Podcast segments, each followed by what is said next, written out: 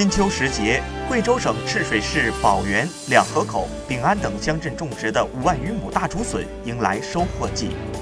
当地竹农加紧采挖竹笋，进行加工后外销。素有“中国竹子之乡”的赤水市，现有竹林面积一百三十二点八万亩，竹林业已经成为当地脱贫增收的主要渠道之一。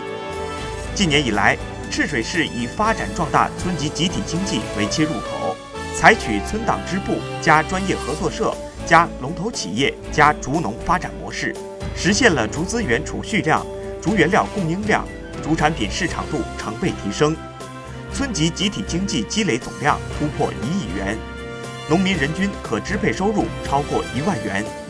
因地制宜地走出了一条农村支部强、产业兴、生态美、百姓富、跟党走的乡村振兴路子。